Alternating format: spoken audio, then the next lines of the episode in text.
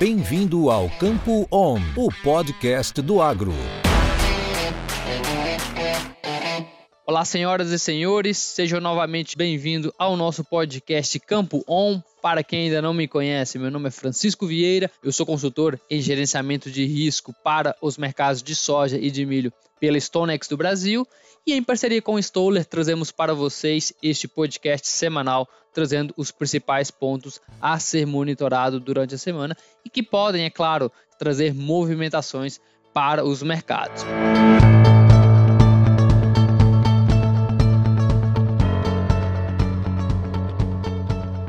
vamos direto aqui já passar para a nossa agenda da semana.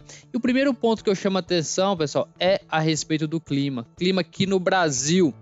Vocês devem ter acompanhado aí as previsões de geada e quando eu gravo este podcast aqui no manhã de terça-feira, dia 29 de junho de 2021, já trago para vocês alguns relatos de geadas no sul do país. Ah, acometendo ali sim algumas lavouras uh, de inverno, né, de milho safrinha na região do Paraná e também nos nossos vizinhos, nos nossos irmãos, no Paraguai, há bastante lavouras aí sofrendo com relatos de geadas severas. Infelizmente, ainda há possibilidade né, de geadas acontecendo entre terça-feira e quarta-feira, dia 30 de junho de 2021. Então, consequentemente, a gente vê aí as cotações na nossa bolsa de mercadorias e futuros, né, na BMF, batendo o limite de alta na segunda-feira, hoje também já na abertura trazendo uma forte valorização, refletindo então essa preocupação com a geada e os estragos que ela pode trazer na produção.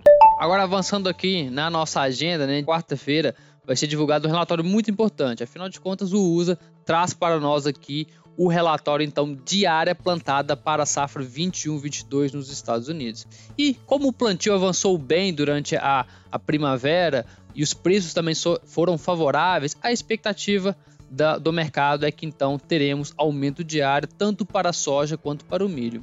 Só para vocês terem ideia dos números e das expectativas do mercado, para o milho se espera um aumento levemente acima ali de 1 milhão de hectares, indo, totalizando então uma expectativa diária em torno de 37,95 milhões de hectares para as lavouras de milho. E já a soja, um aumento mais tímido, segundo as expectativas do mercado, um aumento aí de 550 mil hectares, totalizando então uma área de 36 bola a bola milhões de hectares. Esse relatório é muito importante né, a gente ficar de olho, afinal de contas, qualquer uh, número ali que fuja muito da expectativa dos, dos mercados pode trazer forte movimentações, forte volatilidade para o mercado. E para finalizarmos, alguns pontos importantes que podem balançar os mercados durante a semana.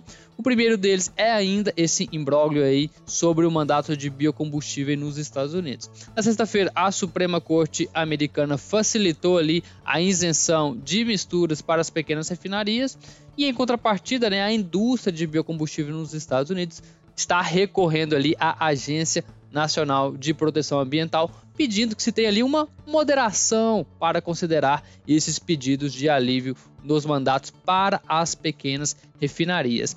Resumo da ópera, pessoal, para esse ponto. Não tem nada definido ainda e isso ainda pode dar aí bastante pano para manga.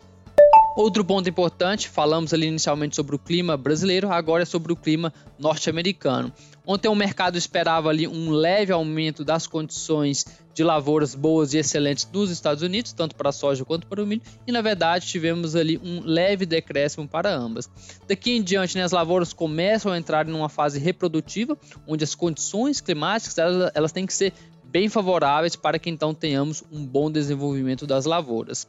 Então a preocupação do mercado é, segue ali para a região do mais oeste do meio oeste dos Estados Unidos, onde as chuvas seguem abaixo da média e há previsões de temperaturas mais elevadas.